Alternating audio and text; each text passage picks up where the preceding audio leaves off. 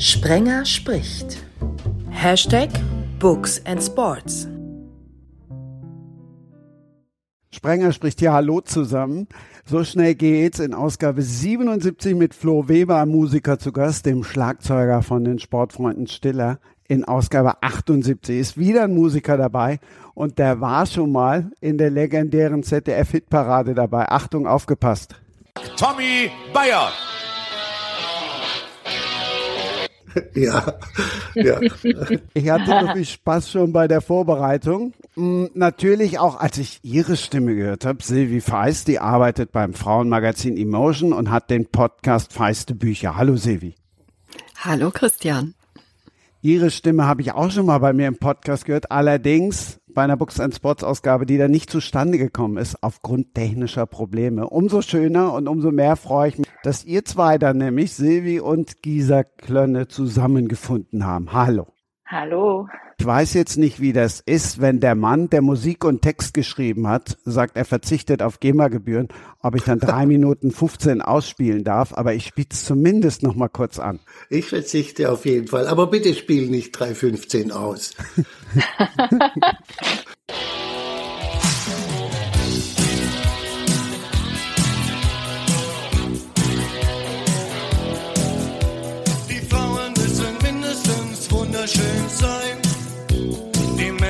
müssen stark.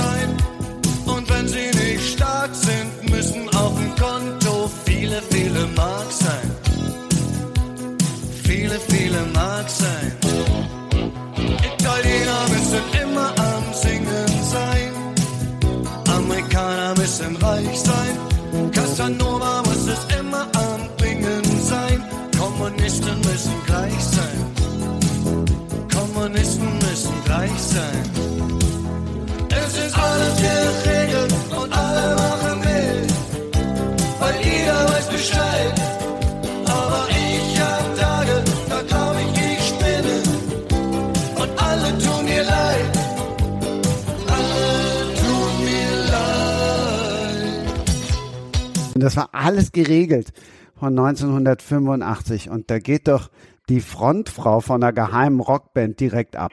Ja, na klar. Also nicht nur das. Ähm, das ist echt. Ähm, ich habe sofort die ersten Takte gehört. Ja, das war diese wilde Jugend. Ne? Ähm, neue deutsche Welle, noch die Ausläufer des Rock. Also also da da geht sofort tatsächlich ganz viel ab. Und natürlich war ich auch mal in dieser ähm, ähm, Syndikats Rockband streng geheim.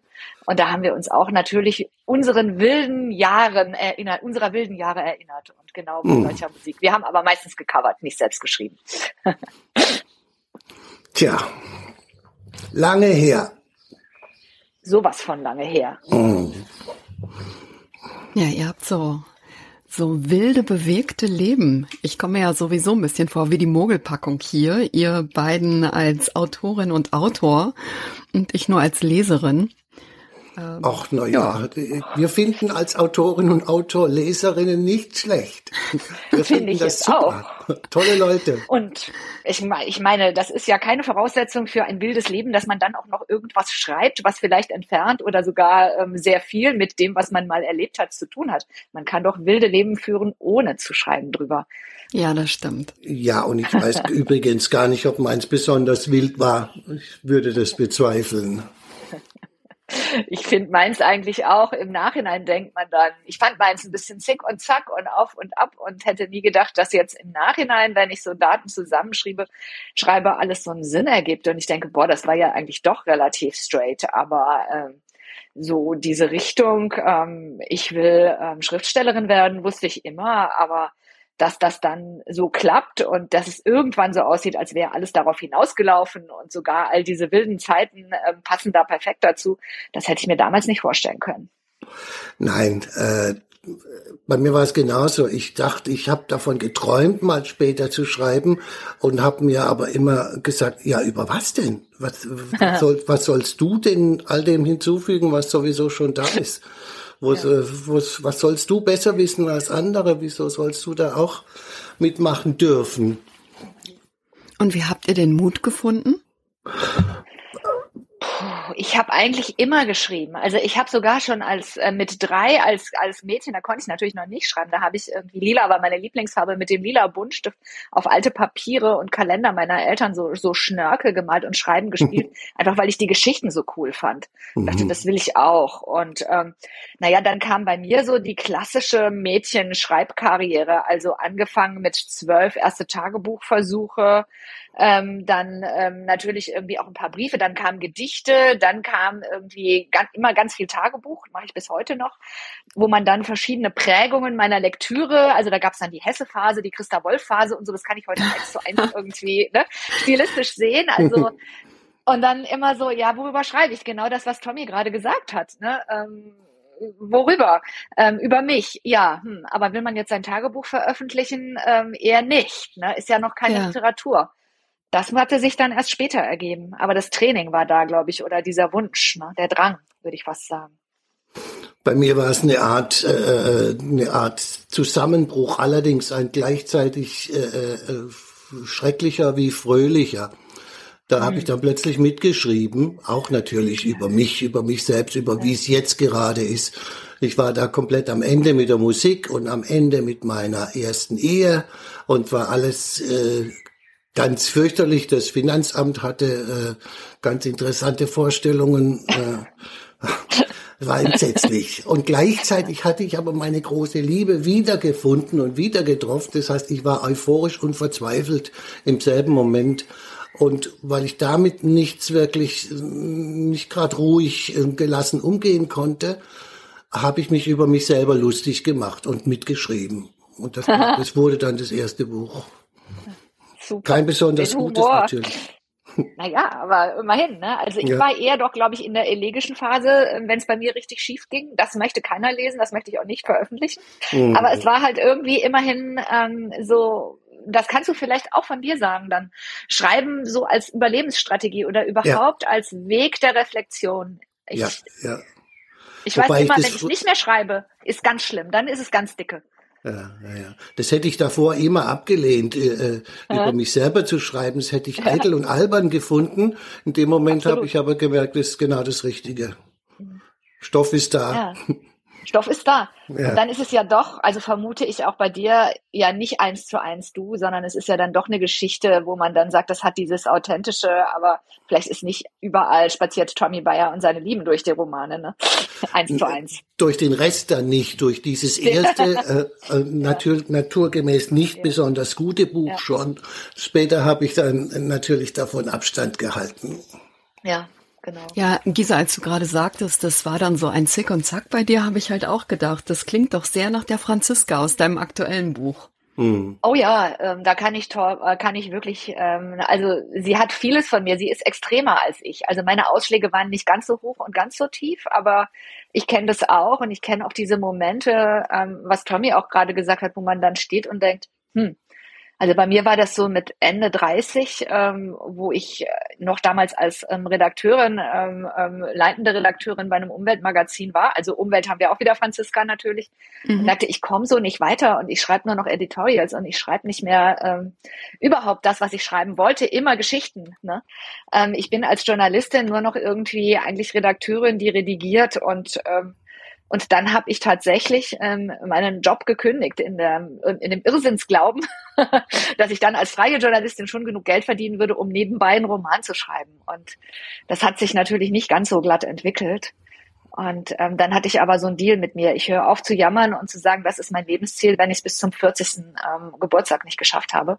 Und, ähm, Mhm. und, und ähm, drei Tage vor meinem 40. war dann tatsächlich das Manuskript von meinem allerersten Krimi, ähm, Der Wald ist Schweigen, vollendet und fand dann auch sogar ähm, reißenden Absatz, was ich ähm, deswegen habe ich dann aufgehört zu jammern und habe das geschafft. Aber der Weg war puh, ne? Und das war Ja, nicht das- schön teilweise. das Konto, muss auch so wow, sein. Ne? Ja, Das, muss so das sein, muss so sein. Zick und Zack muss sein. Ja. Silvi, hast du auch immer geschrieben?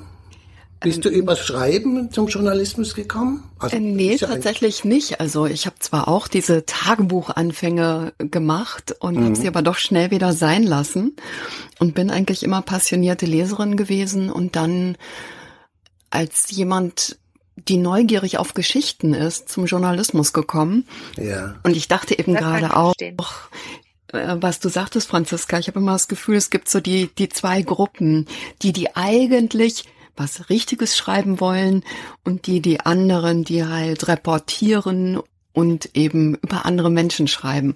Und ich bin so oft gefragt worden, ob ich nicht doch auch vorhätte, ein Buch zu schreiben oder irgendwas in der Schublade hätte. Und ähm, nee, habe ich nicht. Also ich habe mal eins herausgegeben bei den Weltreportern. Das ist so ein Korrespondentennetzwerk, das ich damals mitgegründet habe. Und da haben wir ein Buch zum Thema Wasser gemacht, aber es ist eben halt auch eine eine Themensammlung und ich gehöre nicht zu denen, die drei halbfertige Manuskripte in der Schublade haben und auf den fertigen, auf den richtigen Moment warten. Die werden normalerweise, glaube ich, Lektor. Ja, Ich glaube, alle Lektoren haben ein Manuskript in der Schublade. Nein, stimmt Nee, nicht. ich kenne welche, die Ist also gelogen. jedenfalls schwören sie, dass sie das nicht haben. Ja, Und, ist, äh, ist gelogen. Mein erster. Ja. So. Aber ähm, Silvi, ich finde das ähm, durchaus ähm, sehr, sehr klug und ähm, ne, also und selbstreflektiert zu sagen, okay, ich bin Reportierende und und das ist natürlich auch eine Kunst und ähm, etwas total Wichtiges. Ähm, das und also ich mag auch dieses Emotion, also fand ich schon immer gut, ja. Ach, irgendwie. tatsächlich, also einfach schön. mal eine Zeitschrift zu machen, wo man sagt, okay, das, was ja eigentlich so ähm, auch im Journalismus ja eher so in die reportagig gefühlige Ecke geschoben wird, erheben wir hier mal ähm, zur Kür. Finde ich super, ja. Oder nicht nur zur Kür, sondern eben auch zum Hauptthema sogar. Ne? ja. Na, naja, nur Schriftsteller finden Schriftsteller ganz toll. Silvi, du bist Nein, eine nein, Ausnahme. nein, nein, nein. Also das kann ich nicht bestätigen. Ich bin ja, ich bin über das Podcasten zu Instagram gekommen und bin dadurch jetzt einfach auch mit vielen Leuten verbunden, wie bei uns im, äh, im Team übrigens auch, die halb so alt sind wie ich Ja. und äh, die dieselben Sachen lesen und äh, begeistert sind und ist ja für, für Bücher brennen und ewig lange Rezensionen schreiben und äh, ja, ich meine, es gibt da echt Leute, die lesen 120 Bücher im Jahr. Wundervoll. Das klingt Ja. für mich wie, wie aus einer vergangenen Zeit.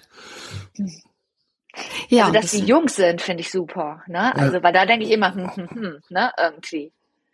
Lesen die noch oder ähm, ähm, ne, seppen die eher so durchs Internet und schreiben da natürlich auch Sachen, aber so diese lange Form, also der lange Atem, den langen Bogen, den wir ja im Roman haben, ne, ähm, gibt's da die in, bei der Jugend also, tatsächlich den Jüngeren? Bei Emotion schon. also ja, nicht nur bei Emotion, also tatsächlich bei Instagram gibt's ja so, ähm, es, es hat so intern den Spitznamen Bookstagram, weil das eben so die Bubble ist, in äh, dem sich die Leute tummeln, die halt gerne lesen. Und ähm, das sind wahnsinnig viele Frauen in ihren Zwanzigern und auch mit Anfang 30 dabei, auch junge Mütter und die lesen lange Bücher, haben Spaß darüber zu schreiben und sich auszutauschen. Und ähm, ja, und ich denke auch bei den Teenagern, gerade so, was diesen Bereich Fantasy angeht, wo ich ein bisschen unterbelichtet bin, das sind ja richtig dicke Schwarten und Ja, die ja. fressen die Bücher. Hm. Ja, zum Glück, das- es stirbt nicht aus. Die, die richtigen Leser sterben nicht aus. Nein. Ich glaube sowieso diese vorher Sehnsucht. aus. Ne? Hoffentlich noch lange nicht. Ach ja, hoffe ich auch. Aber ich glaube, dass diese Sehnsucht nach Geschichten tatsächlich da ist. Ne? Also das ist irgendwie so ein Urinstinkt. Ähm, Ja. Wahrscheinlich haben sich die Leute auch schon Geschichten natürlich weitergegeben, Mund-zu-Mund-Propaganda, noch bevor überhaupt aufgeschrieben und gedruckt wurde. Ja, nur du kriegst jetzt natürlich lange äh, und epische und breit auserzählte, äh, oft auch gut gemachte Geschichten als äh, Netflix oder Amazon Serien. da Mhm. das kannst du dich auch so reinschmeißen, wie man sich früher in äh, äh, Jenseits von Eden reingeschmissen hat oder in Früchte des Zorns. Wohl wahr, ja. Das merke ich an mir. Also da, ich bin verführbar in der Beziehung. Ich bin ein schlechterer Leser geworden. Ich habe früher 60 bis 80 Bücher jedes Jahr gelesen. Na, ganz selbstverständlich, manchmal auch mehr. Und heute können es auch mal nur, nur so 20 werden. Ui, Was hast du denn als ein bisschen letztes begeistert gelesen? Ganz hoch, also gerade lese ich begeistert Alte Sorten von Ewald Ahrens. Und ganz hoch begeistert war ich das letzte Mal, ziemlich begeistert war ich direkt davor von Nick Hornby, The Way You Are. Und Hochbeck, das letzte Buch, von dem ich richtig hingerissen und entzückt war, war, was man von hier aus sehen kann. Ich habe den die Autorin gerade nicht im Kopf, lebt in Berlin, ist ganz, ganz klasse. Hat auch die Herrenausstatterin Ach ja, geschrieben. Mariana Lecki. Genau, Genau. Mariana Lecki. Genau. Das fand Ja. ich umwerfend Ja. Das hat mich richtig äh, beleuchtet von Ihnen. Das ist das Buch mit dem Okapi, oder? Genau, ja, genau, mit der Großmutter und dem Okapi und diesem immer, immer flirrenden Ton zwischen eigentlich sehr traurig oder sehr, sehr anrührend äh, und andererseits richtig lustig. Ja. Ich habe die Herrenausstatterin von ihr gelesen.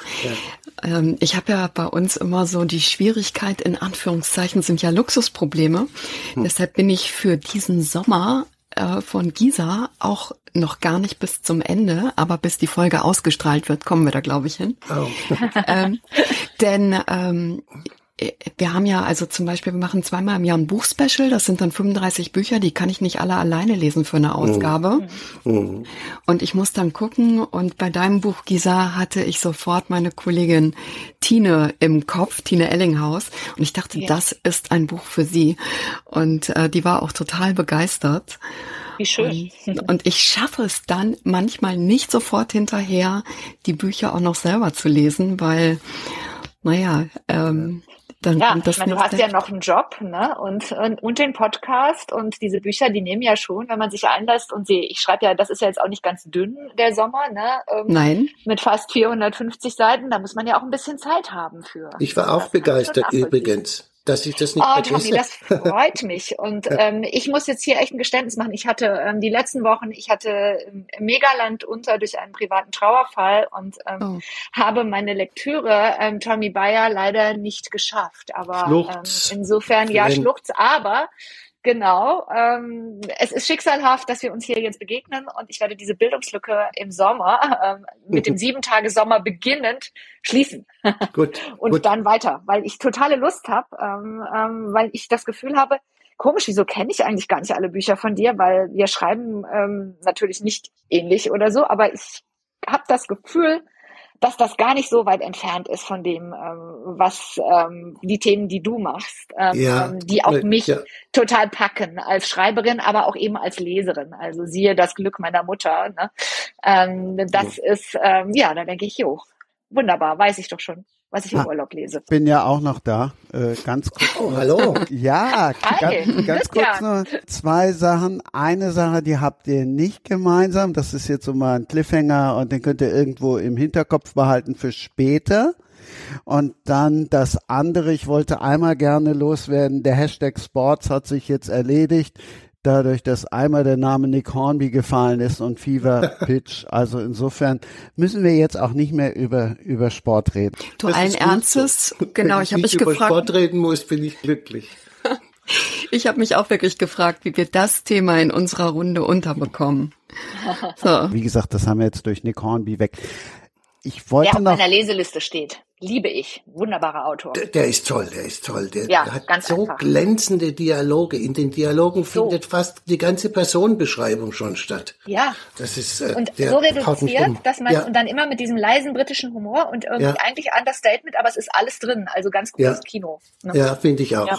Zwei Sachen würde ich schon noch gerne klären. Eine Sache mal zuallererst. Ich bin einer, der immer sagt, setzt nicht zu viel voraus. Und ich gehe jetzt nicht davon aus, dass alle, die Sprenger spricht, hören, unbedingt Emotion kennen. Die kennen vielleicht noch Cosmopolitan. Silvi, jetzt erklär uns du mal den Unterschied zwischen Cosmopolitan und Emotion. Oh, äh, ich weiß gar nicht, ob das in Abgrenzung zu einem anderen Magazin passieren muss. Also für die Cosmo habe ich als freie Autorin, als ich ein paar Jahre in den USA war, durchaus auch gelegentlich geschrieben. Ähm, also Emotion kommt ursprünglich ähm, daher, dass es mal als Psychologie-Magazin gestartet ist und ich glaube, diesen Unterton ähm, politisiert und weitergedreht, hoffentlich auf der Höhe der Zeit, merkt man, aber wir, also wir kommen halt von der Psychologie her und machen ein Frauenmagazin, das versucht, Frauen da abzuholen, wo sie stehen und Inspirationen zu bieten und Mut zu machen, den eigenen Weg zu gehen. Und ähm, Das ist, glaube ich, recht glaubhaft bei uns, weil unsere Verlegerin das sehr verkörpert hat. Das Magazin ist noch unter Gruner und Ja äh, Ägide gestartet und äh, sollte dann eingestellt werden. Und sie hat damals gesagt, nö, ich glaube aber an die Marke Kasia Moll-Wolf und hat mit Mitte 30 ein Management Buyout gemacht. Und das also in der Zeit, wo eigentlich auch schon so erste Printkrise war, 2009. Mhm. Und ähm, von daher glaube ich, dass wir es eigentlich ganz gut hinbekommen, ähm, glaubhaft äh, dafür zu stehen, dass wir Frauen auf ihrem Weg bestärken wollen und da eben äh, ja Impulse geben wollen. Aber es gibt natürlich halt auch Psychologie, Identität, Partnerschaftsthemen und wir merken halt immer wieder, unsere Leserinnen sind Leserinnen und deshalb ist der Buchbereich bei uns auch sehr stark und der ist irgendwann mir zugefallen. Spannend. Wusste ich nicht. Ja. Also Psychologie wusste ich, klar, ne, die Ausrichtung kannte ich, aber diese Geschichte ähm, mit der mutigen Verlegerin, super. Ich habe es ehrlich gesagt noch nie in der Hand gehabt. Ich habe schon lange überhaupt äh, kein Printmedium mehr in der Hand gehabt. Mensch, Tommy. Ja, ich, ich, ich du als Mann des Papiers. Besser. Ich gelobe besser. Ich gebe aber auch aber, zu, du bist nicht unsere Kernzielgruppe. Wollte ich ja. gerade sagen, ne? Also so vom Geschlecht her ist da jetzt irgendwas ähm, gerade ganz korrekt, wenn Tommy sagt, kenne ich ja gar nicht. genau. Alter weißer Mann weiß nichts von sowas. Aber ja, wo du das sagst, wir haben gerade Sophie Passmann auf dem Titel, da kannst du gucken. Ah. So von wegen ähm, alter weißer Mann, das ist ja äh, ihr erster Bestseller gewesen. Mhm. Die Gespräche, ähm, ja. Aber wir foppen da eher. Wir, ähm, wir stehen zwar ein für Gleichberechtigung, aber äh, uns ist auch allen klar, das geht eigentlich nur mit den mit den Männern zusammen. Und ähm, ja. Ja, das klingt gut. Nick Hornby, auch, also Gisa mag ihn. Findet der sich denn auch in Emotion wieder oder finden sich da alle Bücher wieder? Oder tatsächlich dann auch nur Frauenbücher? Nee, der, also Nick Hornby ist auch jemand, der sich bei uns wiederfindet. Also ähm, ich habe mir tatsächlich auch Tommys Buch bestellt gehabt, noch bevor wir hier gesprochen haben. Und äh, es hat jetzt am Ende nur vom Mix her nicht reingepasst. Also ähm, das, das wäre genau so in Frage gekommen, wobei wir sicherlich ähm, überdurchschnittlich viele Autorinnen vorstellen. Das liegt bei uns einfach nahe, aber wir haben auch einen Salman Rushdie drin gehabt mit dem, ich glaube, vorletzten Buch oder haben uns mal Apeirogon äh, geleistet, in Anführungszeichen, was so ja doch recht anspruchsvoll war. Ähm, das, das kommt vor, denn Frauen lesen ja auch alles und interessieren sich breit. Ja, zum Glück, zum Glück. Männer eher nicht. Männer, die, die breit interessiert sind äh, als Leser, sind, glaube ich, viel, viel seltener als Frauen, die alles wissen wollen. Hast du das Frauen wollen was über Menschen wissen, glaube ich. Und Männer wollen eher was wissen über den Krieg oder über Maschinen oder über Systeme, wie was funktioniert die sind da ein bisschen eingeschränkter. Und wenn, dann muss es wenigstens tödlich spannend sein, wenn sie einmal im Jahr was lesen. Wiewohl ich ein paar andere kenne, aber nicht so viele.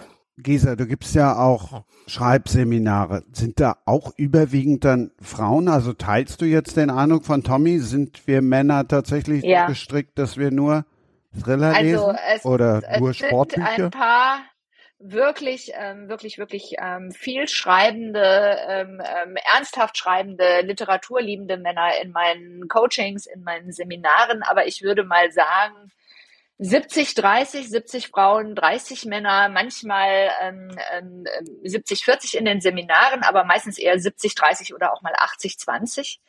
Ähm, bei den Coachings ist es tatsächlich so, dass ich, würde ich eher fast 40, 60 haben oder naja, doch 30, 70, weiß nicht. Also da sind erstaunlich, also die treuesten, ähm, die also ähm, wirklich lange und gründlich ähm, Coachings machen und es wirklich ernsthaft verfolgen, ist vielleicht auch eine Sache des Geldes dann. Ähm, ähm, das sind tatsächlich dann durchaus einige Männer, also die auch alle viel lesen. Ah. Ja. Und lesen die auch Frauen? Ich habe ja immer den Eindruck, dass ja. eben äh, Frauen alles lesen und jetzt auch an diesen äh, Geschichten, wo es um fluide Sexualität und Identität geht, sehr interessiert Ja. sind. Und bei Bookstagram sehe ich, ich glaube, das sind zwei nicht schwule Männer, mit denen ich verbunden bin. Ja, Und alles andere sind schwule Männer oder Frauen. ja. Also das Oder queere. Personen. Ja, Ja. ja. Also, Also ich, ähm, ich lese auch Frauen, viele.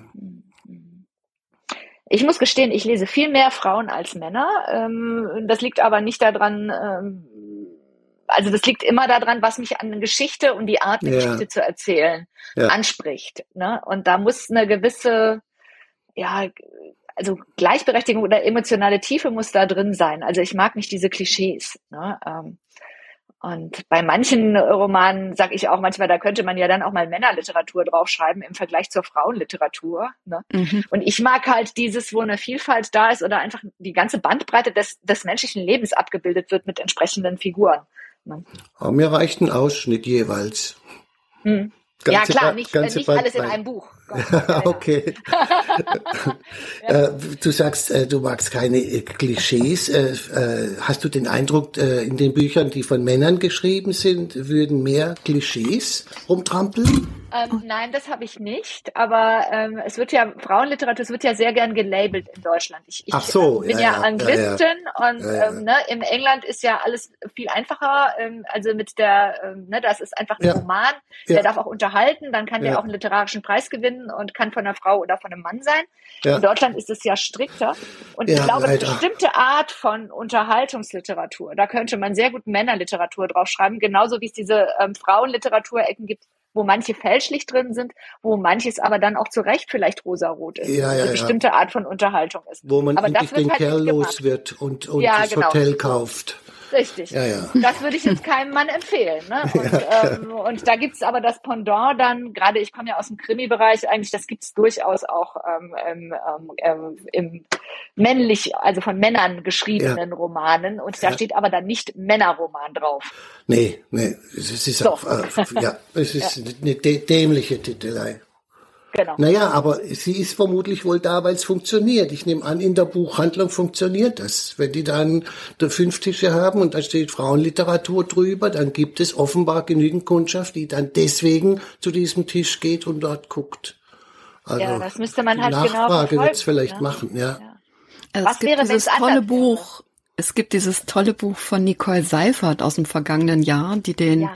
Nacht- und Tagblock macht und das heißt genau äh, Frauenliteratur und das Frauen ist auf dem Cover durchgestrichen. Das ist bei Kiwi erschienen. Ja. Mhm. Ja. Und sie hat das äh, sehr gut untersucht, also auch wie wie das unterschiedlich im Feuilleton rezipiert wird und Ja, ja. Äh, wie Frauen anders besprochen werden, wie Autorinnen ähm, anders dargestellt werden, anders porträtiert, andere Dinge gefragt werden. Hm. Und ähm, das ist ein wirklich sehr interessantes kleines Büchlein. Hm. Also Ja, ich will es nicht es klein machen. absolut. Ne? Also es ist Nee, ein nee. kleines Büchlein in dem Sinne, es liest sich schnell und gut. Ja, ja. Und äh, ist also jetzt ist erhellend. ja genau. Wir haben den ersten Teil vom Podcast angefangen mit einer Sendung, die wahrscheinlich steht für wie kein Klischee sonst mit der ZDF-Hitparade. Tommy, Ja. erklär jetzt bitte nochmal allen, wie du in diese ZDF-Hitparade gekommen bist und ob bei dir auch unten drunter stand, die Autogrammadresse große Gleichen sieben. Ja, genau, große Bleiche. Das war die RCA, die Adresse der RCA, der Plattenfirma.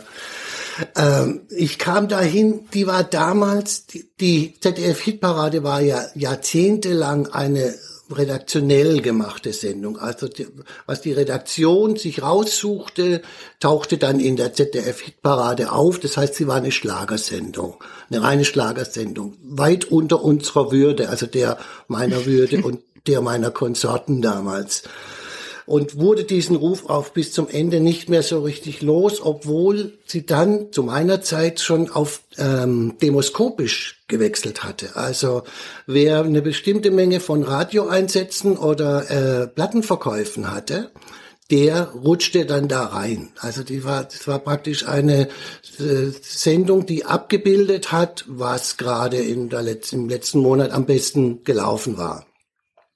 Und so kam ich rein. Also ich hatte mit diesem einen Lied damals ziemlich viel Glück. Das war so eine Art, so eine Art Comeback. Da war ich davor schon ziemlich abgestürzt und dann hatte ich damit wieder Glück, äh, viel Radioeinsätze, es wurde viel gespielt, hat sich auch ordentlich verkauft. Deswegen kam es in die ZDF-Hitparade und dann gab es ja diese Wählprozedur, dass das Publikum dich nochmal reinwählen kann oder dich nicht, äh, dich ignoriert. So war das damals unter den Kollegen gab es heftige Zerwürfnisse, weil wir hatten so um, um Bab äh, und, und, und andere Kollegen rum so, so energische Verächter der Hitparade. Die, der, der, dieser Thomas Heck, der war rechts, das war ein Bösewicht, da ging man nicht hin, um diese Sendung nicht aufzuwerten. Aber all die anderen eher spaßbetonten und eher leichtfertigen äh, fröhlichen Menschen aus der NDW, so was weiß ich, äh, Trio, Nena, alle, äh, alle, die damals äh, in diesem, in diesem Neue Deutsche Welle Schwall erfolgreich waren.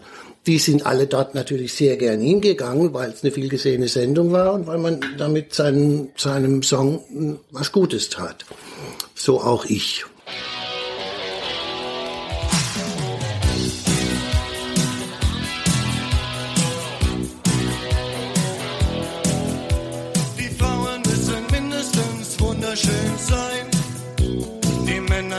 Stark sein. Und wenn sie nicht stark sind, müssen auf dem Konto viele, viele Mark sein.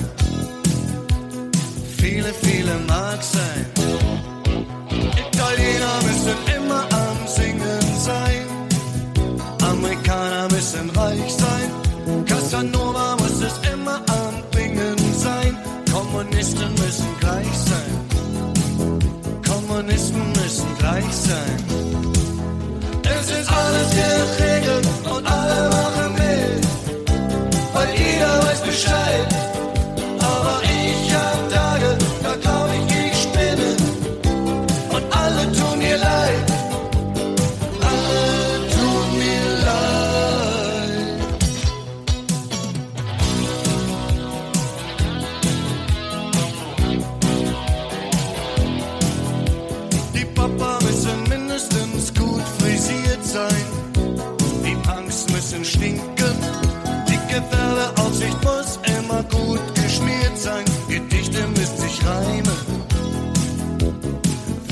Wenigstens manchmal. Die Kinder müssen mindestens niedlich und klein sein. Blumen müssen duften. Die Monster müssen mindestens groß und gemein sein. Türken müssen schuften und dann sollen sie verduften. Es ist alles geregelt und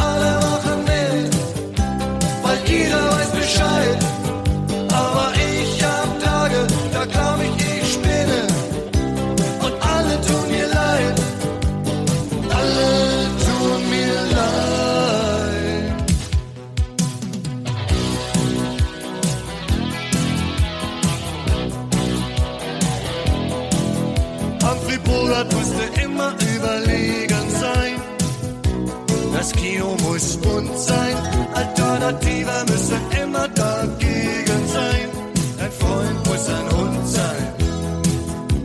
Dein Freund muss ein Hund sein. Und Karneval muss immer mit Schunkeln sein. Sonst kann man's nicht brauchen. Muss man rauchen. Danach muss man rauchen. Es ist alles geregelt und alle machen mit. Weil jeder weiß Bescheid. Aber ich hab Tage, da glaub ich, ich spinne. Und alle tun mir leid. Alle tun mir leid. Von der Musik kommen wir jetzt zur Romantik. Die erste Seite eines Buchs zu lesen ist wie die erste Minute bei einem Date. Silvi, wann ist es dir zuletzt so gegangen? Also ich meine jetzt mein Buch natürlich, ne? Ja, ja, ja, Wollte ich ja, fragen. ähm, äh, ich, äh, ich muss gar nicht groß überlegen. Also es ist mir tatsächlich äh, bei mehreren Sachen so gegangen und du hast recht, es ist die erste Seite, nicht nur der erste Satz. Manchmal elektrisiert einen ja auch ein erster Satz vollkommen, aber ich bin ähm, Donnerstag äh, spät mit einem Buch in der Tasche ähm, in eine Bar um die Ecke von der Redaktion eingekehrt und bin da am Tresen richtig hängen geblieben und habe noch einen zweiten Basil Gin getrunken, weil, äh, weil ich einfach weiterlesen musste. Mhm. Und das ist das Buch Oktoberkind von Linda Boström Knausgård, die Ex von Knausgård. Mhm. Und ähm, da, äh, ja, es hat mich doch sehr gepackt und was, wo es mich gleich der erste Satz hatte, war, ähm, war Monika Ali mit ähm, Liebesheirat. Im Haus der Familie Gurami sprach man nicht über Sex. Toll. Ja. ja. Und, äh, ja. Du kannst gerne weitermachen, weil ihr habt jetzt schon gehört, genau so klingt Silvi auch bei Feiste Bücher. Was hören wir da denn? Auch zu dem Buch. Äh, die Monika Ali habe ich jetzt tatsächlich noch aufgenommen. Ich bin in diesem Jahr mit allem ein bisschen hinterher. Ich habe zwischendrin geschwächelt, Covid-bedingt und, ähm, und es ist, obwohl ich mit dem Schneiden inzwischen relativ fix bin, doch ein relativ zeitaufwendiges Hobby, wo ich ähm, ein bisschen auf die Gunst meines Partners angewiesen bin. Denn äh, ich mache eigentlich zwei Folgen im Monat und seitdem ich auch noch Kurzgeschichten einlese, auch manchmal drei. Und da ist dann äh, doch manchmal mehr Zeit am Start, als ich mir das ganz am Anfang so ausgemalt hatte. Und äh, ja, aber die Liebesheirat von Monika Ali, die nehme ich noch mit rein, weil ich es auch einen tollen Sommerschmücker finde. Ähm, Utopia Avenue von David Mitchell, der den Wolkenatlas geschrieben hat. Der kommt für euch als Musikliebhaber, ist es sicherlich auch ein großes Buch. Und ähm, ja, das Oktoberkind hat mich überraschend fasziniert. Also ein ganz eigener Ton. Wir waren ja vorhin schon mal so bei dem Thema, über sich selber zu schreiben. Und die Autofiktion ist ja doch sehr stark geworden. Und das ist so ein Buch, wo, wo es eben auch darum geht. Toll, klingt gut. Das war jetzt eher eine Playboy-Rezension, denn eine aus Emotion, die sind ja etwas, die sind ja etwas länger. Naja, also das Oktoberkind habe ich erst angelesen, ich habe es noch nicht fertig. Äh, die Monika Ali könnt ihr dann ja hören, die werde ich ja im Podcast haben. Ähm, ja, also äh, der Podcast ist tatsächlich aus dem Spaß am Lesen entstanden und äh, weil ich äh, manchmal so einen missionarischen Impetus hab, den dann vor allem mein armer Freund abbekam, den ich dann abends bei seiner Lektüre im Bett rausreiße und sage, oh, das muss ich dir aber mal eben vorlesen. Und da muss er sich irgendeinen Absatz anhören. Und das waren so die, die Ursprünge, äh, aus denen dann im Frühjahr 2019 halt feste Bücher als Podcast entstanden ist. Und da ist das Konzept halt einfach ähm, ein Buch auf einmal. Also ich äh, und, und die Länge war ursprünglich mal gedacht sieben bis acht Minuten. Ich liege aber eher bei bei elf bis dreizehn. Und es ist so eine Verabredung mit einem Buch, wo alle eingeladen sind, reinzuhören und ich lese immer eine kleine Passage vor, erzähle ein bisschen drumherum und äh, und wähle einfach konsequent Bücher aus. Also es ist jetzt keine feuilletonistische Besprechung, wo ich Sachen äh, disse, sondern ich wähle Sachen aus, die, ähm, die mir gefallen haben. Äh, kann auch mal ein verrücktes Buch dazwischen rutschen. Ähm, und es ist einfach eine radikal persönliche Besprechung und äh, ich hoffe, es so transparent zu machen, dass diejenigen, die es hören, dann entscheiden können, ist was für mich oder ach nee, diesmal eher nicht. Feuilletonistisch mit Dissen gleichzusetzen, finde ich ja auch geil. ja, das stimmt schon, ist schon, ist mhm. schon wahr. Da muss man ja als Richter irgendwie auftreten und die Daumen hoch, Daumen runter und die Leute von dem Buch warnen genau. Das hat auch was mit Eitelkeit zu tun, ne? Oder ja, auch ja. so ein Wettstreit. Wer schreibt für wen? Und der eine hat's gelobt und dann muss man gucken, schließen wir uns an, toppen wir's oder müssen ja. wir jetzt mal dagegen grätschen? Und dann ist es irgendwann gar nicht mehr so, so sehr vielleicht der eigene Bezug zum Buch, sondern so dieses, was muss ich machen, um. Ne? Ja, ja, und spitze und spitze Feder macht natürlich auch noch mehr Spaß, es auf Kosten des armen Autors äh, Sortisen loszuwerden. Äh, das gibt dann die elegantere Schreibe. Ja, aber also da muss ich sagen, ich habe ja begonnen, die Literaturseiten bei Emotion zu betreuen, bevor ich den Podcast gestartet habe. Ne? Mhm. Und wir haben da auf einer Doppelseite so um die sieben Bücher. Und äh, entsprechend könnt ihr euch vorstellen, dass das nicht so super lang ist. Und ich habe das Gefühl gehabt, es gibt so viele gute Bücher da draußen. Warum sollen wir dann eins rausgreifen, wo wir sagen, lass die Finger davon und unter Umständen verprellen wir dann noch die Leserin, die sagt, aber das ist meine Lieblingsautorin. Mhm. Äh, wie hochnäsig seid ihr denn, dass ihr das jetzt doof findet?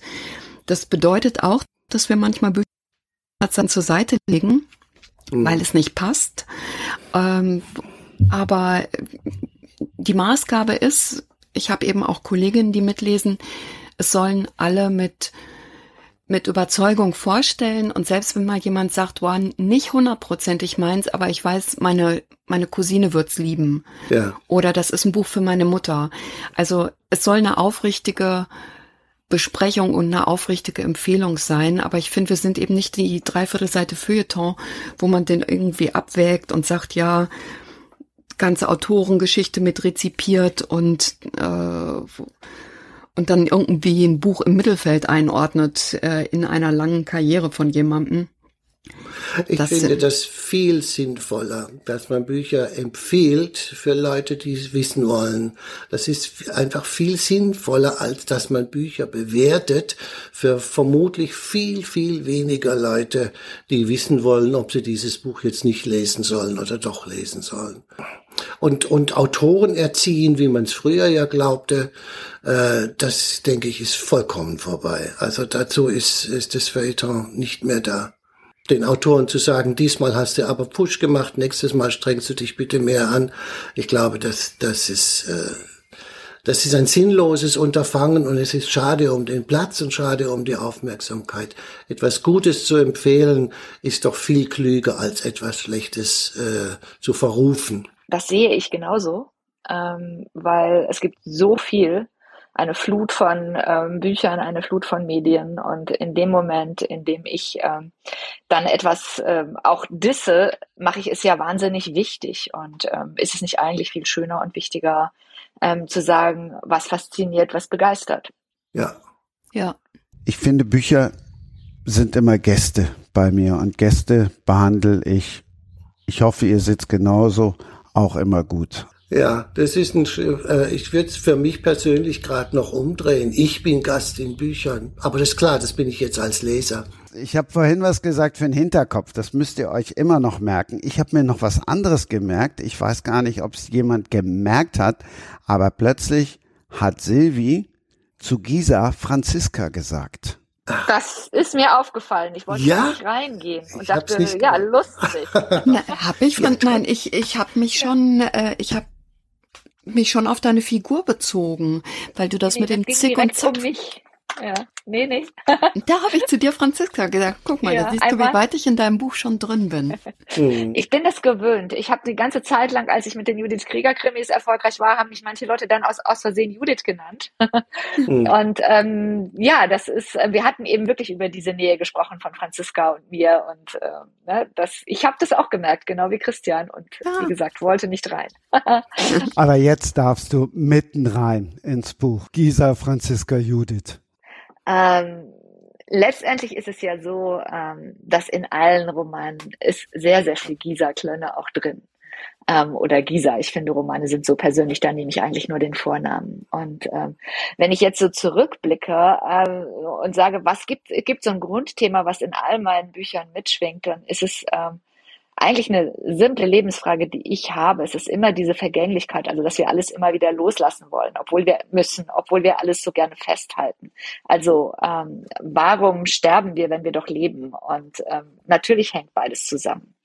Und dieses Thema der Vergänglichkeit ähm, ist etwas, äh, das klingt natürlich erstmal so groß und gewichtig und traurig, ähm, dem ich natürlich auch in meinem Leben, ähm, die Jahre gehen dahin, ähm, Menschen verschwinden oder sterben eben tatsächlich, ähm, was mich einfach als Person umtreibt und ähm, was aber sich auch immer wieder, seien es Kurzgeschichten oder Krimis oder eben auch Romane reinschleicht.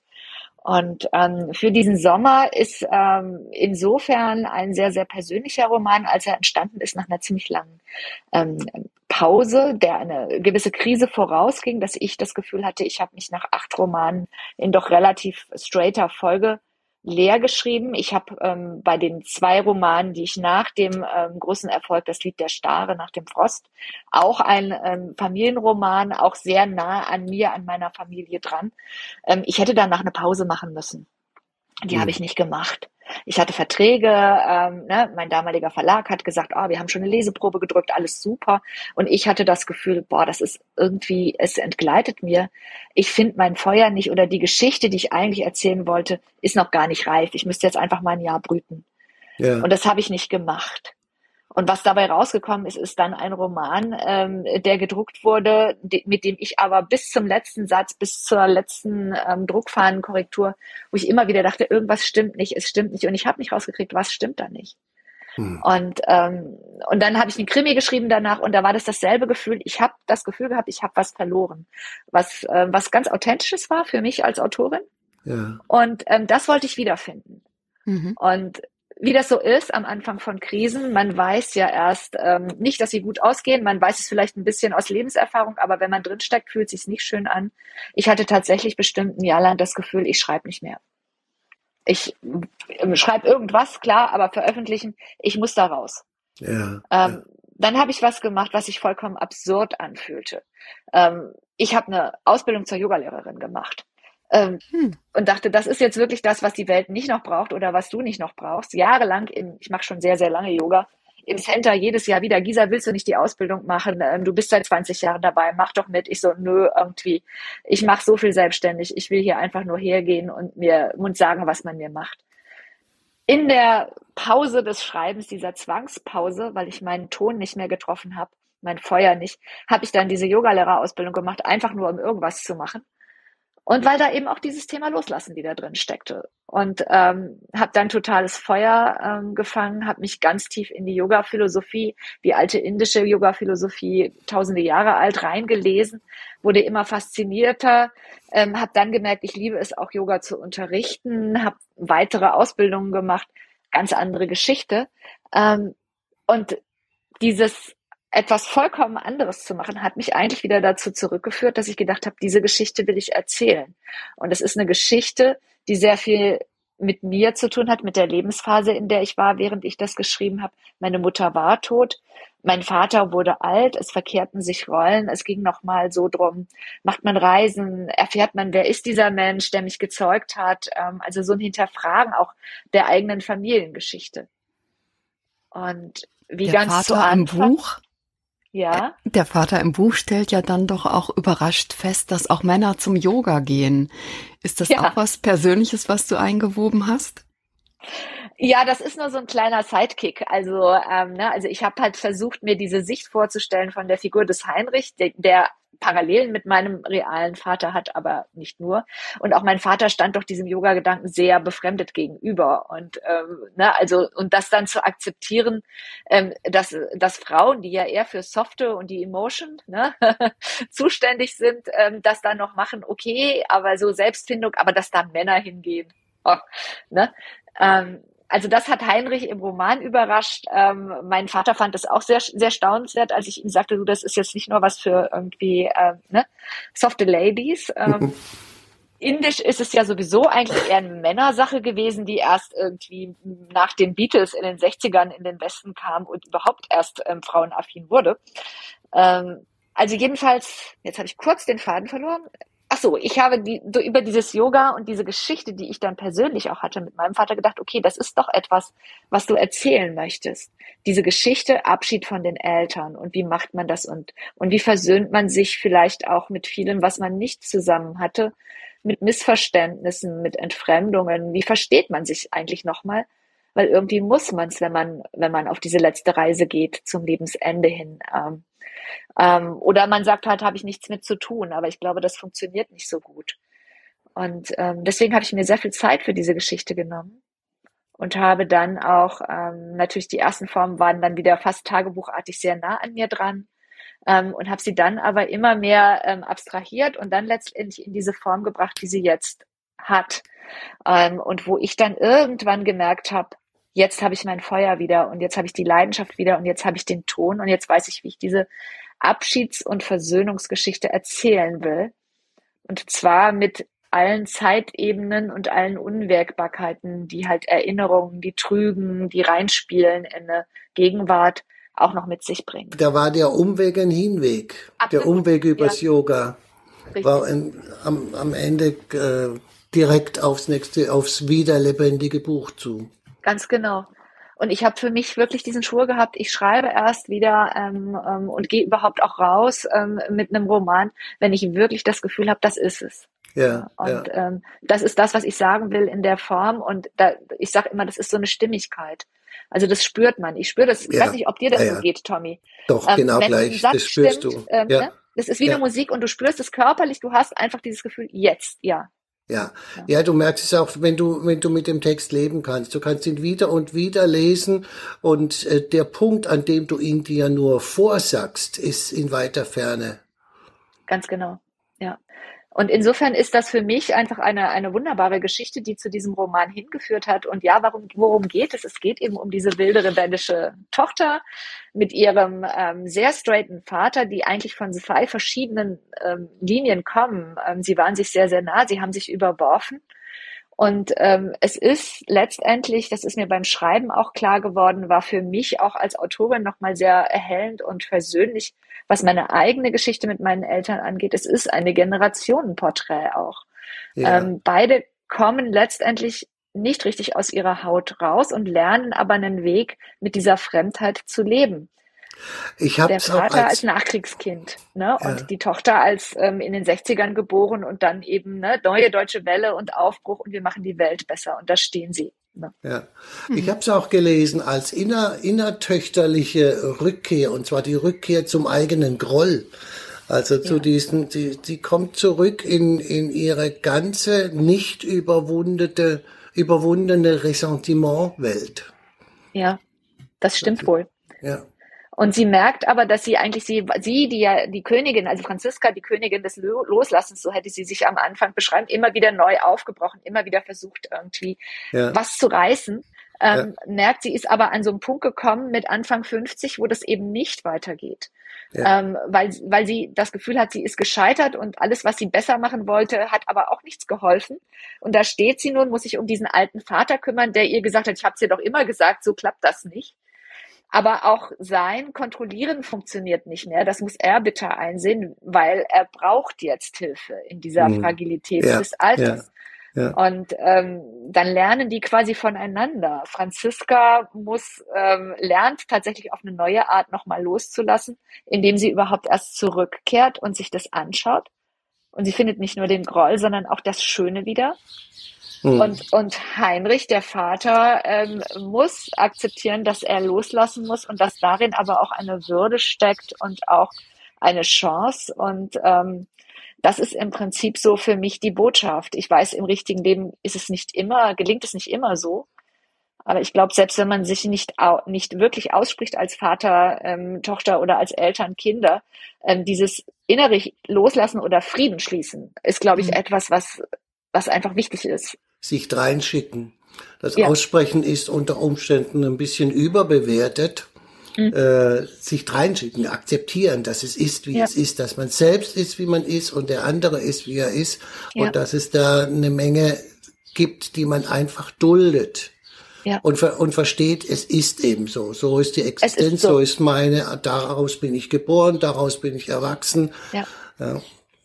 Ja. Ja, genau das. Also dieses einfach sagen, es muss auch nicht irgendwie einer Recht haben und der andere nicht oder so. Ja, ja. Es gibt nicht richtig oder falsch und gut oder böse, sondern es gibt, das bist du, das bin ich. Ne? Ja, Und ja. es ist so. Und Ja. es, du kannst es auch nicht mehr ungeschehen machen oder revidieren, aber du kannst einen Blick dafür gewinnen. ja. ähm, was der andere ist und ähm, dann auch deinen Weg besser gehen. Glaube ich Ja. fest dran. ne? Ja. Und deine Franziska erlebt das ja auch noch im Abgleich zu ihrer Schwester, ne? ja. Die Ja. ja, so einen ganz anderen Weg gegangen ist als sie. Ja, Ja. Die, zer, die zerbricht an der, an der, an dem ständigen Nicht loslassen, nicht weggehen, immer ist ja oft durchhalten, immer. Diese Familien, die schrei- schreiben ja oft in Familien dann ja Rollen zugeschrieben. Also Ja. ähm, ne? Ja. idealerweise nicht, aber es passiert eben doch, ne? Die gute, die böse, die verantwortungsbewusste, die, die wilde. Und ähm, wenn diese Rollen dann fest sind, also letztendlich ist es auch nicht nur ein Vater-Tochter-Roman, sondern ein Familienroman. Ja, Ähm, nur dass es eben zwei Perspektiven sind, die erzählen, aber sowohl die tote Mutter taucht ja in der Erinnerung und in ihrer Dominanz, auch mit ihrem eigenen Drama und Trauma, ähm, prägt natürlich diese Familie, genauso wie der Vater. Und eben auch diese ältere Schwester Monika, die versucht, alles richtig zu machen. Ne? Das weiße Schaf, ne? ähm, Ja. woran, woran man nur scheitern oder eben zerbrechen kann. ja, Mhm. Ähm, und das ist mir auch wichtig, diese Versöhnung zwischen den Schwestern und, und so zu sehen, auch da gibt's eben nicht die eine, die gut und die andere, die böse ist. Ne? ja. Ja, das ist gelungen. Das freut mich, dass du das so siehst als Mann, ne? Irgendwie, wo wir doch hier bei Männer, Frauen sind. Ich halte das ja für Quatsch, ne? Ja, ich auch. Ich auch. Allerdings schließt sich da dann natürlich eine Frage an, wenn ich jetzt in Emotion die Lobeshymne lese, auch sonst alle Lobeshymnen lese, dann klammern wir mal aus, dass Tommy Bayer ein Mann ist. Er ist auch ein herausragender Schriftsteller. Wie gut tut das dann erst recht? Es ist so, wenn ich jemanden als, also zum Beispiel jetzt gerade Kollegen lob, das finde ich ist einfach immer ein besonderes Lob, ja. Und wenn es ein Kollege ist, äh, eine Kollegin ist, die so schreibt, ähm, dass ich das selber wahnsinnig gerne lese oder gar bewundere oder denke, wow, ja, ähm, super, ähm, dann zählt es doppelt und dreifach, ja. Ähm, das ist einfach so, weil ich glaube, das kann man einfach, wenn man selber Romane schreibt, am besten ähm, dann auch wissen, was da alles drinsteckt, was schiefgehen kann, welche Entscheidungen da sind. Und ja, ich glaube, Silvi kann das verstehen, oder? Dass das dann einfach nochmal was ganz Besonderes ist, dieses Lob von Kollegen, Kolleginnen, oder? Ja, absolut.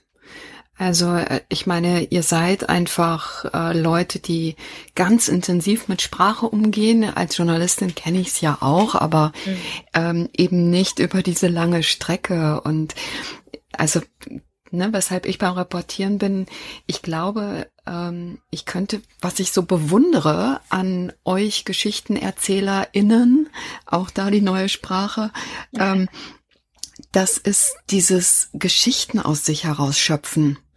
Das finde ich so fantastisch. Also die Imagination und diese Idee, wo es hingeht und es fügt sich dann alles zusammen und äh, es hat dabei im Idealfall halt auch noch spannende Brüche.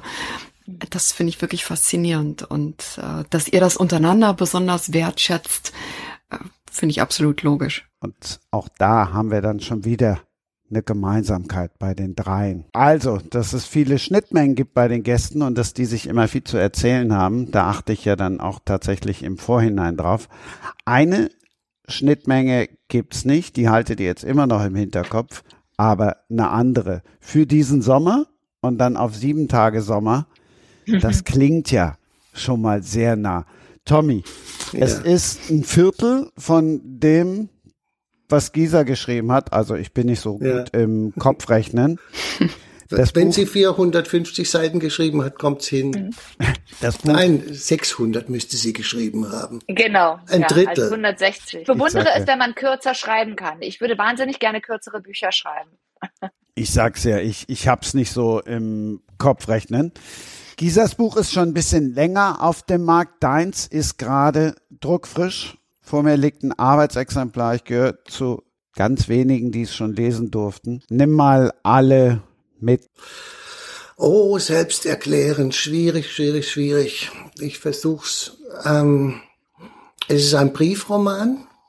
Äh, die Form, die mich schon ewig fasziniert hat, seit zig Jahren. Also seit ich den ersten Briefroman meines Lebens gelesen habe. Ein, ein unglaublich witziges Buch, das hieß Der Mann, der pornografische Bücher schrieb von Hal Dressner bin ich immer wieder auf Briefromane gestoßen und fand die Form faszinierend. Fand erstens faszinierend, dass es zwei Tonfälle geben muss, äh, mindestens zwei, also äh, es können ja auch mehrere Leute sich schreiben, aber meistens sind es ja Duette, Briefromane, sind ja meistens dann Dialoge praktisch, lange Dialoge. Ich habe dann immer wieder, wenn ich auf Briefromane gestoßen bin, gemerkt, dass mir das unglaublich gut gefällt und dass ich das ein, ein großes Kunststück finde und habe mir gewünscht, ich könnte selber sowas auch mal äh, meistern, schaffen, äh, wagen und habe aber lange gebraucht. Also hat im Hinterkopf hatte ich es immer, aber der das Thema der Stoff, die Geschichte, die das ist ja dann auch eine kleine Geschichte. Also eigentlich sind es ja meistens novellenartige Formen, die sich für sowas eignen für einen, Brief, für einen Briefroman. Ähm, Jetzt flog's mir plötzlich zu äh, in Corona und äh, hat sich wie von selbst geschrieben, wie kein Buch zuvor. Also normalerweise muss ich lange kämpfen um, um, um die Erstfassung und ein halbes Jahr für die Rohfassung ist mindestens die mindeste, äh, was ich an Zeit brauche.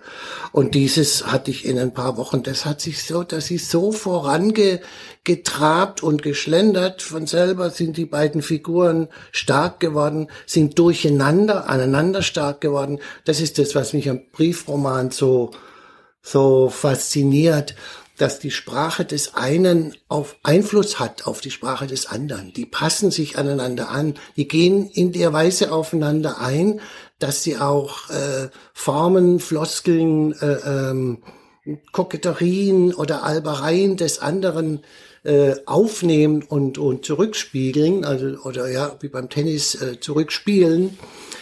Ähm, das heißt, die Sprache selber hat auch eine Entwicklung während, während des ganzen äh, Bogens. Die fängt nicht so an, wie sie aufhört, sondern diese beiden Leute mm, bringen sich gegenseitig dazu, sich anders, am Ende anders auszudrücken, als sie es am Anfang getan haben, weil sie aufeinander eingehen.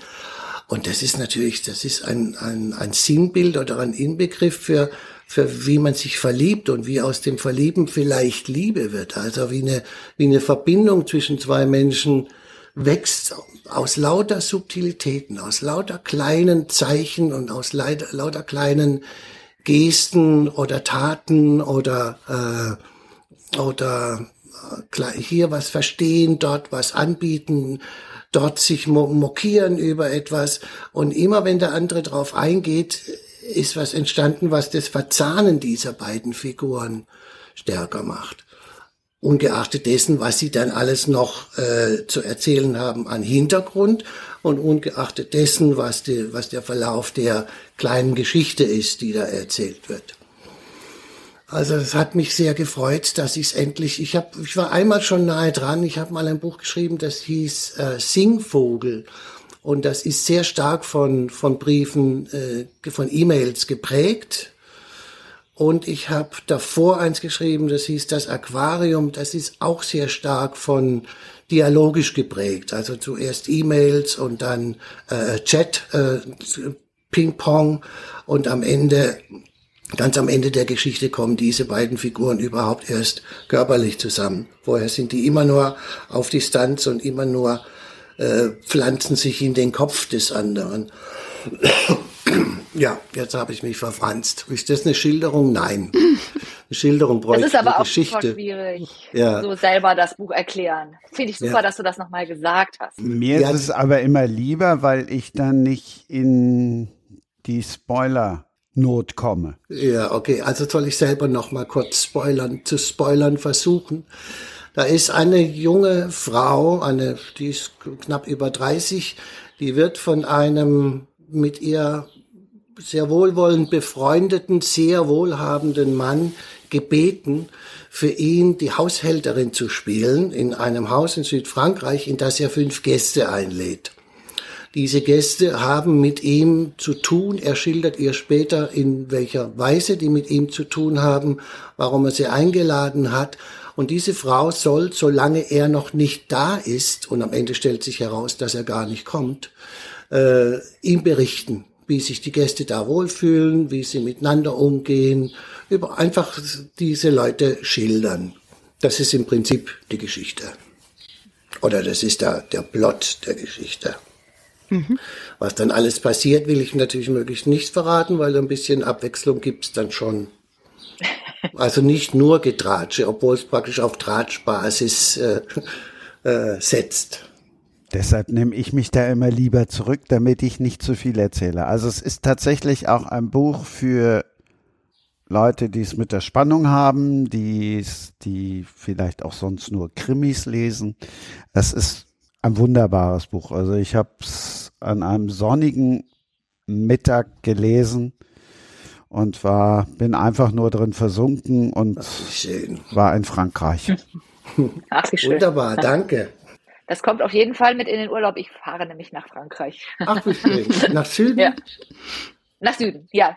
Klasse. Aber Tommy, ich habe eine Frage an dich. Mhm. Also einmal finde ich es fast seelenverwandt. Also seit ähm, vielen Jahren, ich liebe Briefromane. Ähm, ähm, das macht mich jetzt natürlich noch neugieriger. Ich habe es ja leider noch nicht gelesen, den, die sieben Tage Sommer. Mhm. Und, ähm, und normalerweise ist man ein, ich sag immer, Typ Brüter. Ne? Ja. Es dauert sehr lange bis Ja, so eine ja. erste Fassung, bis es, das ist das, ähm, was wir aber natürlich uns gerade als Brüter ähm, ja total wünschen. Ne? Also Ja. insofern noch umso mehr Glückwunsch.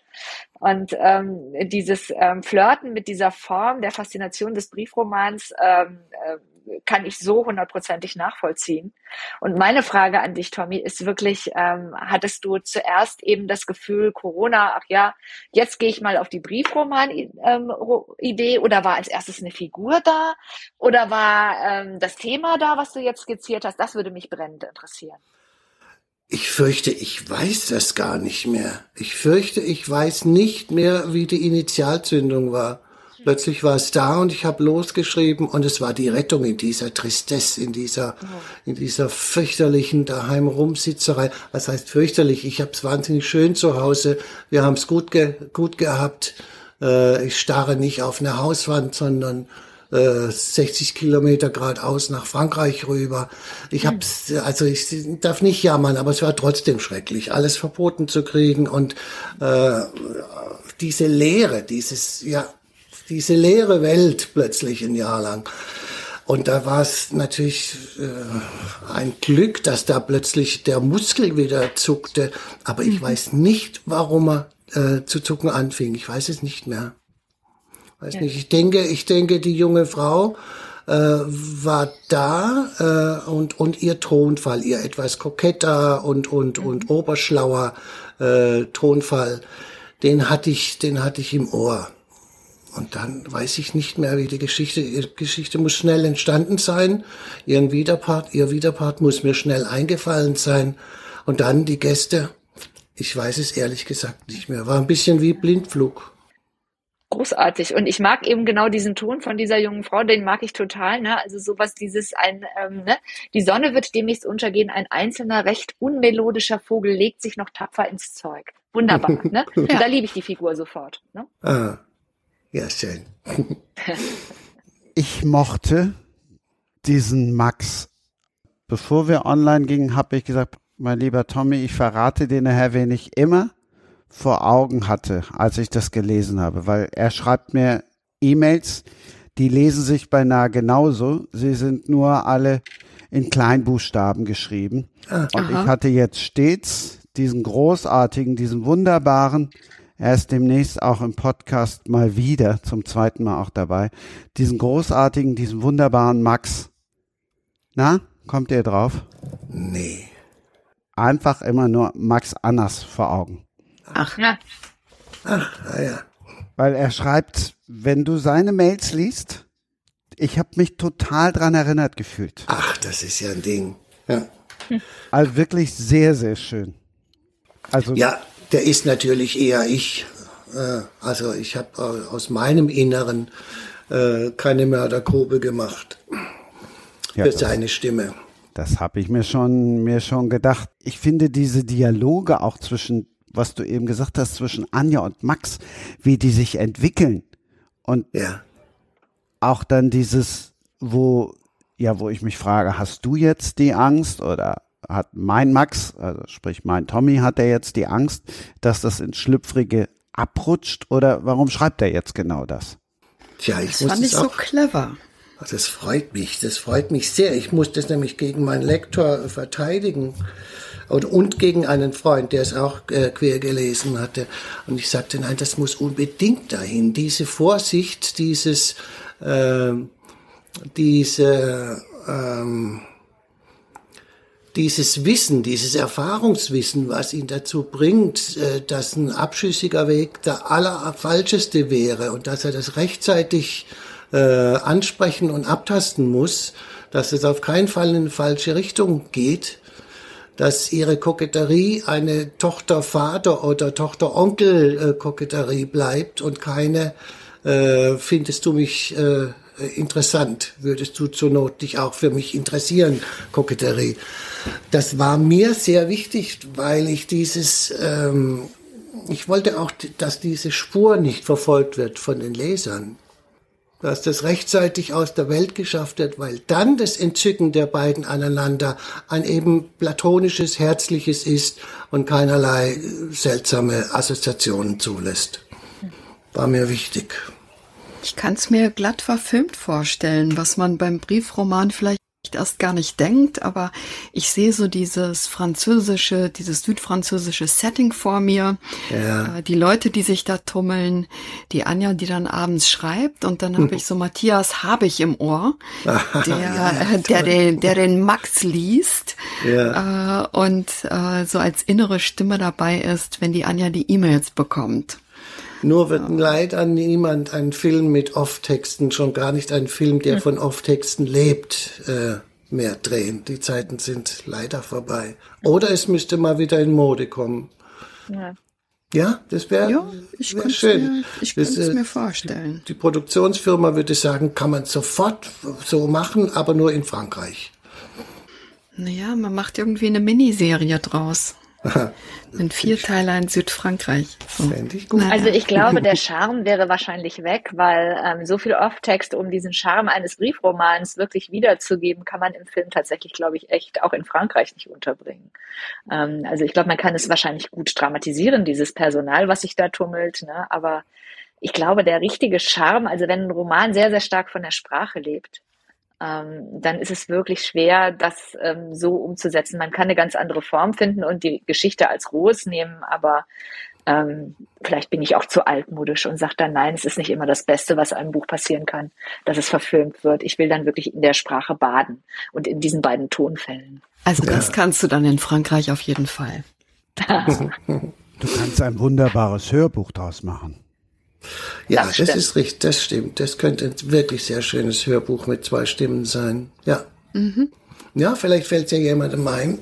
Also ich habe mich ja sehr, es kommt ein ganz klein bisschen Eigenwerbung, weil ich habe ja ganz wenig über meinen Roman ähm, inhaltlich erzählt, will ich auch gar nicht. Ähm, aber ähm, dieses mit zwei Stimmen, also das Hörbuch ähm, so für diesen Sommer ist von ähm, zwei Sprechern eingesprochen worden, von Nina Petri und Wolf Friedrich Sprenger, also einer älteren Männerstimme und dann eben ähm, der durchaus für Franziska sehr passende Nina Petri. Und das hat so einen Super. ganz besonderen Charme, dass dann Ja. wirklich die beiden Perspektiven aufeinandertreffen hörend. Also das höre ich als Autorin auch gerne. Und das wäre natürlich Mhm. grandios für einen Briefroman, ne? Ja. diese beiden Ja. Stimmen zu haben und das vorgelesen zu bekommen. Ja, stimmt, Super. das wäre sehr schön. Das, könnt, das würde ich mir dann vielleicht sogar anhören. Ja. Man müsste auch gar nichts kürzen bei 160 Seiten. Nee, nee. Aber es ist schön, dass Gisa das jetzt selber noch erwähnt hat. Sonst hätte ich es nämlich gemacht. Ha. Das Grundthema, das hatten wir ja schon kurz. Gisas haben wir gehört. Eine Sache kommt immer bei dir vor und die spielt immer eine riesengroße Rolle. Und ich meine jetzt nicht Musik. Und die Liebe meine ich auch nicht. Ich meine jetzt Au. tatsächlich was Männertypisches. Autos, Wein, Kaffee. Autos. An den Autos. Einmal mehr, einmal mehr, einmal mehr ein Auto. Und was für ein Auto? Ja, ja, es geht nicht ohne. Das muss ich. Sonst kann ich nicht, sonst kann ich nicht losfahren, wenn ich mir nicht vorstelle, in einem Auto, was mir gefällt, zu fahren. Ich muss ja in die Geschichte reinfahren. Nein, stimmt nicht. Das ist jetzt pse- pseudo-persönlich. Aber ich, ja, ich liebe schöne und gute und charaktervolle Autos. Deswegen ist äh, mir da automatisch auch eins auf der Hinreise reingerutscht. Die rutschen ja in die meisten Bücher Autos rein. Ist richtig. Seit, ich glaube, seit zehn Jahren etwa Nee, oder noch länger. Bei 20 Jahren sind immer Autos dabei. Ich müsste mal gucken, ich äh, ein bisschen, bisschen vorschnell geantwortet. Aber meistens spielen Autos eine bedeutende Rolle. Oder was heißt, sie haben einen guten Auftritt. Eine große Rolle spielen sie nicht immer, aber sie haben einen guten, geneigten, aufmerksamen Auftritt bei mir. Sie glänzen. Ja, weil bei dir auch häufiger die Leute äh, für eine bestimmte Zeit zusammenkommen, ne? Und Ja, ja. die treten dann in ihrem Wagen dahin schon auf, ja. Ich habe aber auch erst an den Wein gedacht, muss ich gestehen. Ist für dich ein Grundthema als, als, als Autor, Tommy, wo du sagen würdest, ähm, das ist so, daraus nähren sich meine Geschichten, also mal abgesehen von Wein und Autos, also sowas ähm, Ich eher glaube, Liebe. nicht gegenständliches. Liebe. Liebe, Liebe, immer Ja. in irgendeiner Variante. Bruder, Schwester, Vater, Ja. Mutter, äh, Geliebter, Geliebte, sehnsüchtige, Mhm. platonische, in diesem Falle so eine quasi Onkel, onkelhafte, Onkel oder mündelhafte, äh, Mündel und Vormund, äh, aber das Ja. ist es, glaube ich. Wie Liebe wächst, wie Liebe ist, wie sie hält, was, äh, ja, das ist, ich glaube, das ist das, was mich immer wieder was, was den, den innersten Inhalt, den innersten Kern Mhm. immer äh, enthält, glaube ich schon. Es ist schwer, sich selbst zu beurteilen, weil für mich selbst, du gehst ja rein wie in so ein Abenteuer. Also ich jedenfalls, nicht in so eine, äh, ich kann nicht sehr gut planen. Also ich habe ein Buch, was wirklich geplant ist, weil es, das hatte ich zuerst als Film entworfen. Und deswegen gab es schon eine Struktur, gab es schon einen richtigen dramatischen Ablauf. Das war das Aquarium. Und alle anderen Bücher sind so mit sehr vagen Vorhaben gestartet und mit einem für mich äh, äh, Anfang, der so eine Katapultwirkung hatte. Und dann haben sie sich entwickelt. Aus dem, was entstanden ist, ist dann immer das geworden, was die Geschichte ausmacht. Aber ich glaube, es gibt keine die nicht von Liebe in ihrem Wesen handelt. Insofern vermute ich, ist das mein, mein Kernthema, mein Hauptantrieb. Ist das nicht unser aller Antrieb? Doch, könnte gut sein. Ja. Wobei ich sagen würde, äh, bei vielen, vielen Menschen habe ich den Verdacht, geliebt zu werden, ist das äh, höchste Ideal, was sie sich vorstellen. Und da, glaube ich, äh, habe ich schon eine Weile äh, begriffen, lieben zu dürfen, ist der Hammer. Das ist jetzt wieder Yoga. Ja.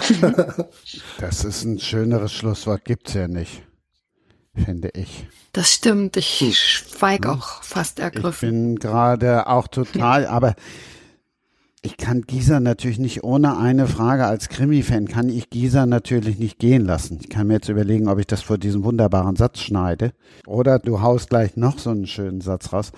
Aber natürlich kann ich, wenn ich in mein Bücherregal gucke, da stehen weniger Papierbücher drin, als ich jetzt auf dem Kindle habe ich mittlerweile 600 oder 650 Bücher. Und da stehen ganz Mhm. viele Klönnes und auch Bayers, ja, aber da stehen Judith Krieger. Wann Ja. kommt? Jetzt, wo du das Schreiben wieder entdeckt hast, wo du wieder schreiben kannst. Mensch, wann krieg ich den nächsten Krieger oder die nächste Krieger?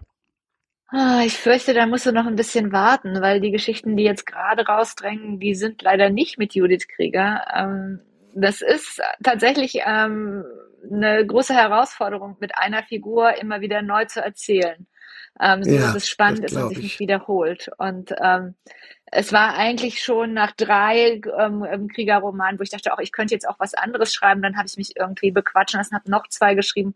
Dann habe ich einen Roman dazwischen, noch einen Roman, dann nochmal eine Judith Krieger.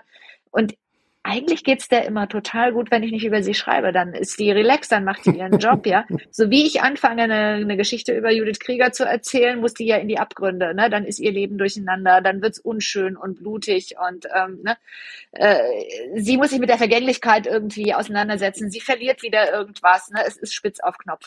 Also insofern, Judith geht's ohne mich prima. Ähm, ich weiß, dass viele meiner äh, Fans, Judith Krieger-Fans, sie schmerzlich vermissen und möchten, dass es weitergeht. Aber ich halte mich da ganz yogisch daran, wenn es mich küsst irgendwie, ähm, der neue Fall, ja, ähm, dann kommt dahin er, lässt aber ich lege mich nicht fest.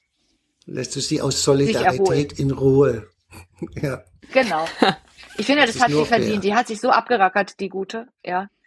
Ähm, weil es war ja nie so, also sind ja immer die inneren Abgründe, in die sie hinab muss. Sie muss ja nicht nur diese Fäll- Fälle aufklären und sich mit Mördern und so weiter rumschlagen, sondern sie steigt ja immer. Es ist so ein psychologischer Parfumsritt, die Mhm. ganze Serie.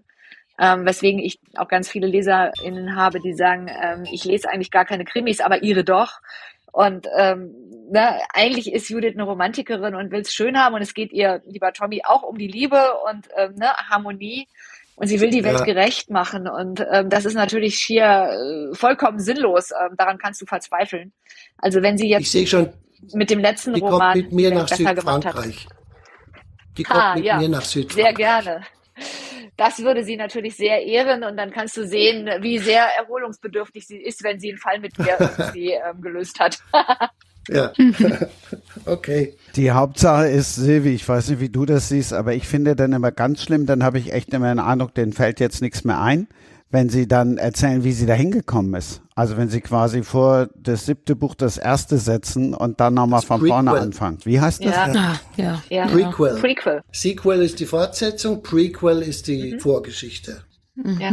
Ich sag's ja, Podcast bildet und wenn es auch nur mich ist. Ähm, Und all deine Zuhörer und Zuhörerinnen. Silvi, du warst aber zum Prequel gefragt. Ähm, Oder war dir mein Urteil zu pauschal? nee, kann ich nicht sagen. Ähm, ich- ich bin nur begrenzt so eine Reihenleserin. Also ich, äh, ich bin jemand, der immer wieder zu äh, Büchern von bestimmten Autoren oder Autorinnen greift, aber dass ich so ganze Reihen gelesen habe und einer Figur gefolgt bin, ist eigentlich also zum Beispiel habe ich die Olive Kidridge Bücher gelesen, ne? Von Ja, ähm, ja, ja, Elizabeth da ist es so. Stroud. Da gibt's ja, äh, die, die Fortsetzung und äh, da fände ich es wirklich merkwürdig, wenn ich Olive jetzt als eine junge Frau kennenlernen würde. Und äh, ich bin trotzdem sicher, ich würde es lesen. Also Ich denke auch, es wäre ebenso gut geschrieben wie die anderen, deswegen würde man sich sofort darauf einlassen, glaube ich. Ja, ja. Also äh, das ist eben so eine Figur, ne, die man so als bärbeißige Ja. Lehrerin im Ruhestand kennenlernt. Äh, wunderbar verfilmt mit Frances McDermott. Das jetzt nur für die Leute da draußen, die es nicht kennen. Die haben vielleicht dann ein Bild vor Augen von dieser Figur. Äh, also sowas ganz bärbeißiges. Vielleicht wäre es interessant, die als Junge kennenzulernen, aber Ja. ja. Ich glaube aber aber, könntest was du dir vorstellen, deine Judith mit, könntest du dir vorstellen, die nochmal mit äh, ihrem jungen Ich auszustatten, damit man begreift, wie sie die geworden ist, die sie ist?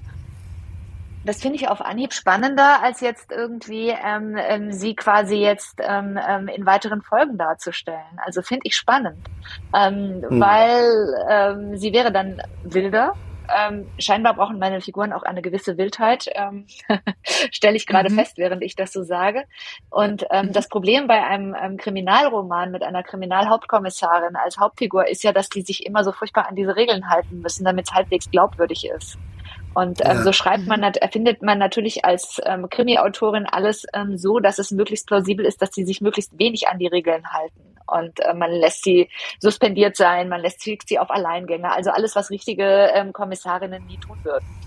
Und jetzt also eine junge Judith Krieger, die ja ganz dolle Sachen gemacht hat. Sie war irgendwie Barkeeperin, sie hat in einem Frauenhaus als Nachtwächterin gejobbt, ne? sie hat ein paar Semester Jura studiert. Ähm, also sie hat wirklich irre, ähm, ähm, also sie war in der Frauenbewegung so auch im Underground un äh, unterwegs. Das wäre natürlich nochmal eine Herausforderung, dann wäre sie noch gar keine Polizistin oder höchstens ähm, eine junge Polizistin ähm, die eigentlich dann nur zur Kriminalpolizei gekommen ist, weil ihr bester Freund ähm, ähm, sie dazu überredet hat, der dann aber stirbt. Das wäre natürlich auch noch ein toller Fall. Ähm, der ist ja tot, bevor sie, ähm, bevor die Serie überhaupt losgeht. Eins der Päckchen, das Also sie du trägt. hast das Exposé schon stehen. Ja, das ist schon da. Die Geschichte Ja, ja, ja. Also auch ihr Kommiss, also ihr Kollege Manny Corzilius, da gibt's tolle Geschichten mit dem. Aber wie gesagt, Leute, ist, ich glaube, ich bin im Moment mehr ähm, nicht so sehr an Mord interessiert, sondern eher tatsächlich auch bei ähm, mein Kollege Tommy Bayer eher Liebe, Versöhnung oder was anderes, aber mit Abgründen und Spannung. Ne? Also, ähm, aber ich werde nicht Nein sagen, wenn es mich küsst, diese, wenn sie mich küsst, die Muse mit Judith. Und ich nehme das ernst, Christian, dein Anliegen. Aber das Problem ist ja als Autorin, ähm, die Ideen, das bezahlt einem keiner. Man muss sie immer noch ausformulieren und das dauert dann wieder so lange. Und ähm, da muss man dann sehr genau abwägen, wo verbringe ich jetzt gerade meine Zeit. Planst du deine Geschichten? Immer weniger und immer, also ich brauche schon, ähm, ich glaube, John Irving hat das mal gesagt, ich muss den letzten Satz kennen, dann kann ich anfangen zu schreiben. Ähm, Ja, ich muss ihn jetzt ja. nicht exakt kennen, aber ich muss wissen, in welche Richtung das geht. Ähm, Ja, und ein ja. paar Wendepunkte und dann überlege ich und experimentiere, aber das ist dann auch so mich reinschreiben mit, ähm, ne, in, aus welchen Perspektiven, wie erzähle ich das, ja. Ja, Ähm, ich ja, spiele dann ja. ganz viel auch, ähm, ne, ähm, erzähle ich in der Gegenwart, ich erzähle sehr, sehr viel in der Gegenwart ähm, ne, oder doch eben in der Vergangenheit. Ähm, also und da eigne ich mir die Geschichten an, auch die Charaktere. Und ich brauche aber schon so einen großen Bogen, ähm, ähm, wo Ja, ich weiß, ja. aha, da gibt's auf diesen Tiefpunkt oder Höhepunkt, wie man es nennen will, steuert's zu und so kommen die raus. Und wenn ich das nicht habe, Ja. dann kann ich nicht starten. Ich verstehe es sehr gut, weil äh, ich sitze dann manchmal äh, in einem Loch und bleib so lange drin, bis endlich irgendwas äh, über den Rand äh, herein winkt Ja. und ein Ausweg sich auftut. Du hast sicher auch keinen richtigen Szenenplan dann oder sowas, ne? Mit fünf Wendepunkten Nein. und erster Akt, zweiter Akt, dritter Akt, ja. Nee, nee. Also wie gesagt, ein einziges Mal hatte ich das, weil der Entwurf praktisch schon äh, für einen Film äh, stand. Und sonst danach habe ich wieder davon Abstand genommen. Weiß gar nicht warum. Ich fand das nämlich gut. Es war sehr schön eigentlich, äh, die Schritte schon im, im Großen zu wissen und sie nur richtig gehen zu müssen. Aber keine Ahnung. Es ging dann wieder anders und anders ist wohl meine, meine Lieblingsmethode. Vielleicht nimmt es auch so viel Spontanität weg, Kreativität. Also dieses, ähm, ne, wenn du alles planst. Ne? Es gibt ja unendlich viele Handbücher, ähm, wie man das richtig schreibt und ähm, ne, gerade Ja. auch im amerikanischen. Aber ähm, ich finde die auch teilweise hilfreich. Also wenn ich jetzt Coachings gebe oder Seminare, es ist wirklich sehr sinnvoll, sich einfach mal das Wesen einer Geschichte zu überlegen. Und ähm, ne? Ja. aber ich sage auch immer von mir, werdet ihr keinen Bauplan hören, weil ich finde, Romane nach Bauplan sind furchtbar. Ne? Ähm, Ja, ich also, denke, oder sind manchmal versteckt, simpel. versteckt, sich, versteckt sich der. Das kann gut sein, dass jemand einen akribischen Mhm. Plan hatte und einen grandiosen Roman am Ende draus gemacht hat. Ja. Und es kann genauso gut sein, dass einer wie ich so reintaumelt und, und sich darauf verlässt, dass äh, es noch genügend zum Weitertaumeln gibt. Das ist auch... Absolut, Äh, ich, ja. ich glaube, das ist eine Charakterfrage. Die zwei Wesen, die ihre eigene Ja. Methode jeweils äh, präferieren, weil sie ihnen Ja. passt. Es gibt die Brüter und die Planer und die Ja, ähm, drauf. Losschreiber und irgendwie letztendlich muss man es am Ende zu einer Geschichte ähm, bringen. Ne? Ja, ich habe gestaunt, als ich äh, gelesen habe, dass Murakami gar nicht plant. Ich dachte, so große, so umfangreiche, lange Wege, die muss man doch äh, geplant haben. Nein, das ist auch so ein Reinpurzler, Ja. der dann immer weiterfindet durch die Geschichte. Leider findet er dann ja, manchmal Stephen seinen King Schluss auch nicht. sagt Plan. Ja, auch ähm, unfassbar. Ich schreibe, ja. Ja, Ja. Riesenwelt. Würde man bei ihm nie erwarten. Ja. Ich plane auch, schmeiß alles weg und höre lieber zu. Ich danke euch. Ja, gleich, Das ist jetzt das gleichfalls. Schlusswort. Ebenfalls. Ja, ich danke euch Ja, auch. vielen Dank. Das war Sprenger spricht. Hashtag Books and Sports.